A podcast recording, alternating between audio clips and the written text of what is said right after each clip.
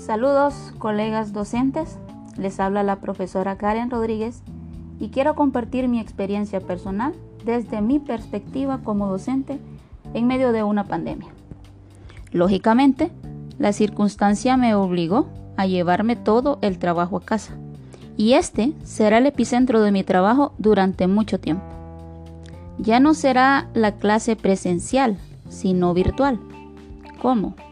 Pues por medio de dispositivos como el móvil o la computadora. Y esto puede dar la impresión de ser más fácil, pero no lo es. ¿Por qué no lo es?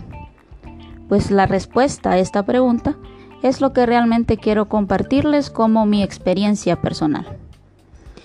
Resulta que al trasladar el trabajo del docente a la casa, inevitablemente se mezcla el factor familia y en mi caso dos hijos, uno de 6 años que a su vez también recibe clases y hace sus tareas, y una de 4 años que todo el tiempo quiere jugar y llamar la atención, y también un esposo.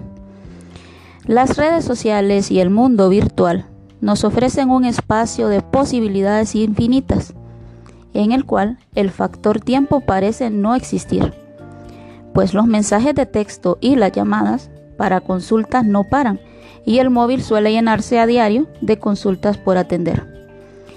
Al inicio, pues como todo cambio, requiere adaptación, pero fue muy difícil por mi parte y por parte de mis hijos y esposo y familia en general adaptarse a tal cambio. Se vuelve un combinado de trabajo, familia, quehaceres y diversas situaciones del día a día. Mencionar también que he tenido que adaptar un rincón de mi casa como espacio pedagógico adecuado para el nuevo sistema y forma de impartir mis clases.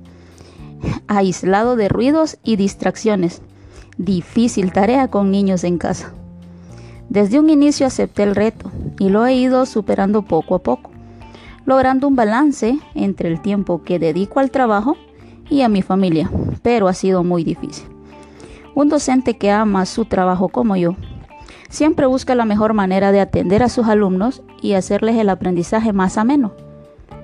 A casi cinco meses de haber cambiado radicalmente las clases del aula física por las clases virtuales, a través de una pantalla, puedo decir que sigo enfrentando retos y sigo superándolos en el día a día y sobre todo encontrando la mejor manera de llevar la situación entre el trabajo y la familia.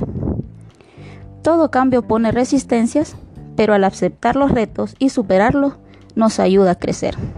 Y a eso los invito, porque los retos seguirán apareciendo en nuestro día a día y como docentes, pues estamos en el deber de poder afrontarlos con valentía y superarlos.